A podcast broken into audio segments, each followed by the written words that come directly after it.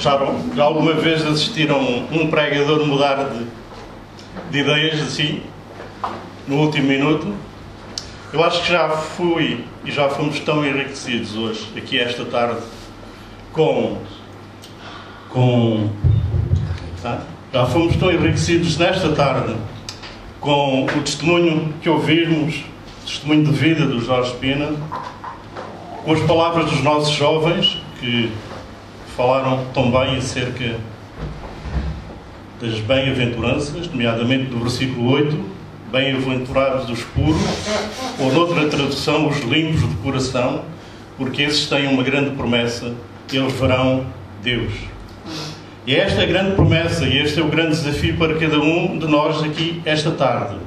É que se nos tornarmos puros ou limpos de coração, a grande promessa é que nós veremos Deus. Eu diria mesmo que essa promessa já se cumpre nos nossos dias porque é possível vermos Deus, não fisicamente como nós ouvimos, mas espiritualmente nós podemos ver e sentir Deus na nossa vida.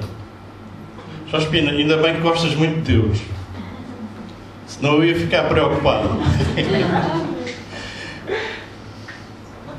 Maria João se encontra ao lado, para quem não conhece, ela tem utilizado as nossas instalações de acordo com o que nós falamos em Assembleia, e também tem um projeto muito bonito. Quem sabe um dia também poderá falar sobre ele aqui. Uh, e um projeto que a Igreja abriu as portas.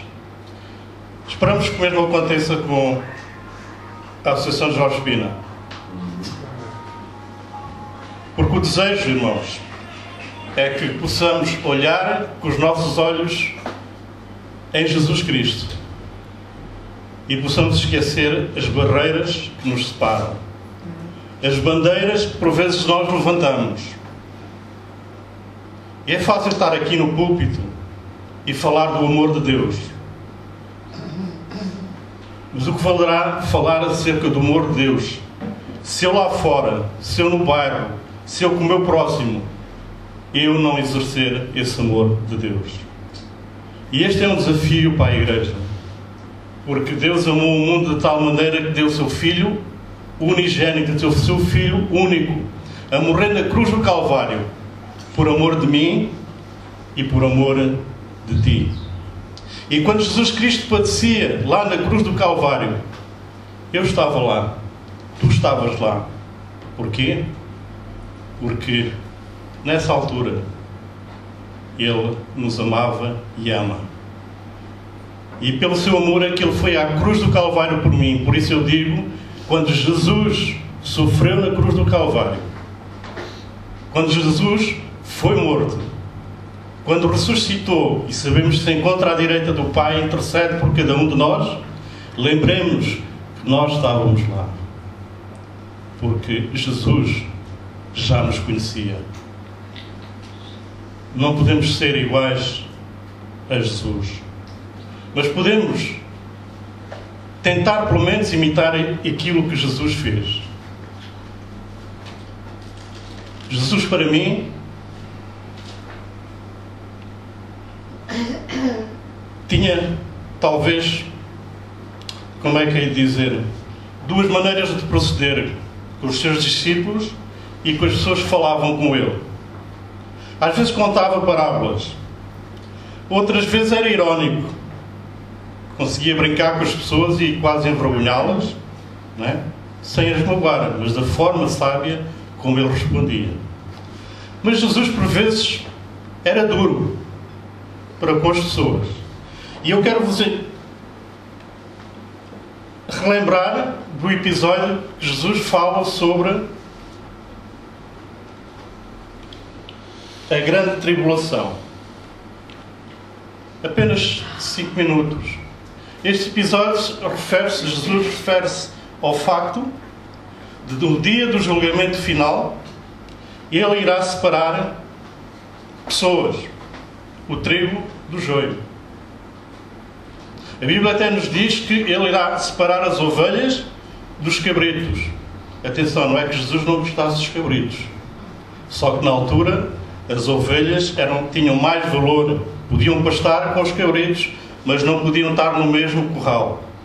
E Jesus faz aqui uma alusão da separação que ele irá fazer no último dia de julgamento. Ele irá separar, digamos, aqueles que quiseram ouvir a sua palavra e os que não quiseram ouvir a sua palavra. E Jesus é muito frontal quando ele diz: Os que quiseram ouvir a minha palavra estarão comigo, os que não quiseram ouvir a minha palavra estarão com o diabo. Ou seja, existem duas coisas: Deus e o diabo. E a, nossa, a escolha é nossa. Nós é que fazemos as nossas escolhas. Houve um grande teólogo que disse uma vez o seguinte: Nós podemos, não podemos impedir que um passarinho poise na nossa cabeça, mas podemos impedir que ele crie um ninho. E a nossa vida tem de ser esta. Podemos não impedir que esse pássaro poise na nossa cabeça, mas nós, com a ajuda do Espírito Santo, podemos impedir que ele comece a criar ninhos que levem a nossa vida a ser uma vida de desilusão. E a propósito das palavras de Jesus, ele diz: Não só irei separar as pessoas, como vos perguntarei, quando eu tive fome, deste-me de comer? Quando eu estava nu, vestiste-me? Quando eu tive sede, deste-me de beber? Quando eu estive preso, tu foste-me visitar? Quando eu estive doente, tu foste-me ver, dar uma palavra de conforto? E muitos dirão para Jesus, mas Senhor Jesus, quando é que isso aconteceu? Quando é que poderia ter acontecido? Nós termos dado de beber, ou de comer, ou de vestir, ou de visitar. E qual a resposta de Jesus? Quando tu fizeste o bem a um destes pequeninos, a mim o fizeste. Portanto, queridos irmãos, quando a igreja se envolve em projetos, quando a igreja sai, quando a igreja quer falar do amor de Jesus Cristo, é bom fazê-lo. Mas o amor traz consigo também atos. E esses atos são aqueles que o Senhor Jesus falou. É estar com os que sofrem. É preocupar-nos com o nosso próximo. É tornar-nos pessoas felizes e diferentes através do nosso testemunho, do nosso modelo de vida. Porque ser cristão, ser de Jesus Cristo, não é vir à igreja ao domingo, é mostrar a diferença em qualquer sítio onde nós estivermos. Por isso eu valorizo o trabalho de associações de outro tipo de pessoas que dão parte da sua vida por amor ao próximo. Pessoas que dão de beber, dão de comer, dão de vestir. Às vezes até de uma forma espiritual. Mas quando sair fora, ou mesmo dentro da igreja, precisam dessas palavras de conforto.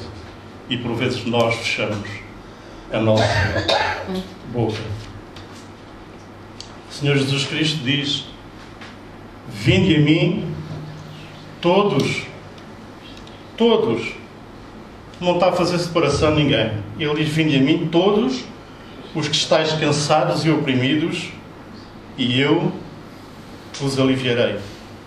Tomai sobre vós o meu jugo e aprendei de mim, que sou manso e humilde de coração, e encontrareis descanso para as vossas almas, porque o meu jugo é suave e o meu fardo é leve.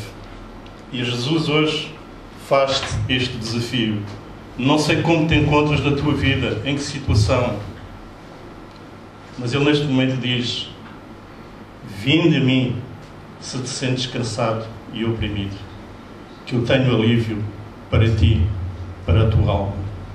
Que o Senhor, nesta tarde, através de tudo o que ouvimos e entoamos, possa ter falado ao nosso coração e possa incomodar o nosso coração e que nos possa a termos outra visão do que é a mensagem do Senhor Jesus Cristo.